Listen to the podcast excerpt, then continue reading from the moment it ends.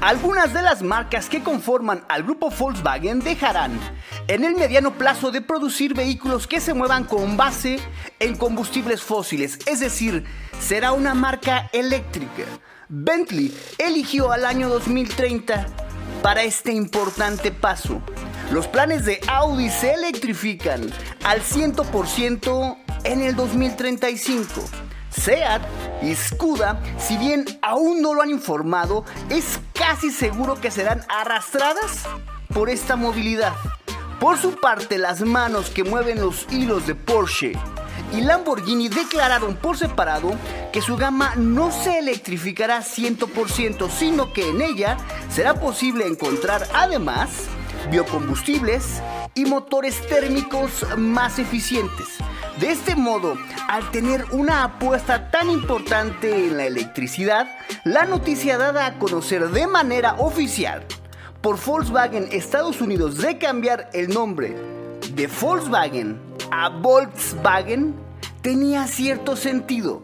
No obstante, horas después por los mismos medios oficiales, Volkswagen Estados Unidos Volkswagen, estábamos confundidos, se retractaron, aclarando que todo era parte de una estrategia de mercadotecnia que planeaba adelantar su broma del April Fools, que en Estados Unidos es el primero de abril.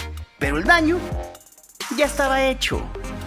De acuerdo con la marca, esto fue para atraer la atención de la llegada del ID4 a los pisos de venta de Volkswagen.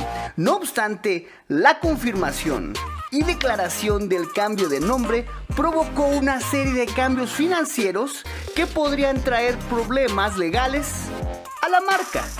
Aunque digan que las grandes verdades se dicen bromeando, no siempre el humor es la respuesta. Y Volkswagen, en su división Estados Unidos, aprendió esta dolorosa lección.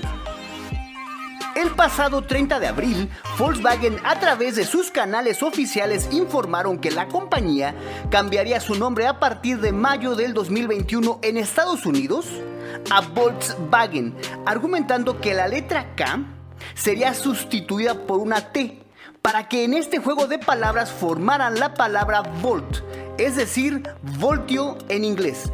E incluso esta información venía acompañada por una declaración no solo del vocero, sino del mismísimo Scott Kyo, presidente y director ejecutivo de Volkswagen of America.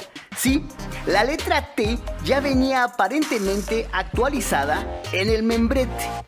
Una de las características de la información es la inmediatez y decenas de medios reportaron ese cambio. Sin embargo, todo resultó ser una broma. En esta casa editorial debatimos acerca de la veracidad de la información y la realidad es que existía una enorme confusión, así que decidimos no publicar nada al usar la simple lógica. Una compañía mundial no cambia su nombre así como así.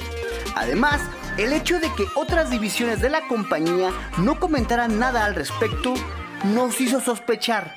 Todo esto comenzó a levantar las dudas y expectación no solo de seguidores, sino también de profesionales. Siendo muy conscientes ya del ruido que parece entonces sobrevolaba por todos los rincones de internet, el descubrimiento de la broma llegó antes, incluso del mes de abril, de la mano de un último tuit de la compañía que confirmaba su origen. No sin dejar de valorar el hecho de que se hable no solo de sus nuevos eléctricos, sino también de todo el legado como fabricante de vehículos. Así que tranquilos, aunque no dejen de mostrar su decidida apuesta por la movilidad eléctrica, Volkswagen seguirá siendo Volkswagen. Este mes la compañía anunció la llegada a Estados Unidos del ID4, su primer SUV de largo alcance totalmente eléctrico y cero emisiones. Además de estar diseñado para competir con los SUVs compactos convencionales, este modelo es el primer producto que confirma el compromiso de la empresa con la movilidad sostenible. Grupo Volkswagen se convirtió en una de las primeras automotrices en apoyar los objetivos del Acuerdo Climático de París, un objetivo adicional de una reducción del 30% en la huella de carbón de la compañía para 2025 y la neutralidad neta de carbono para el 2050.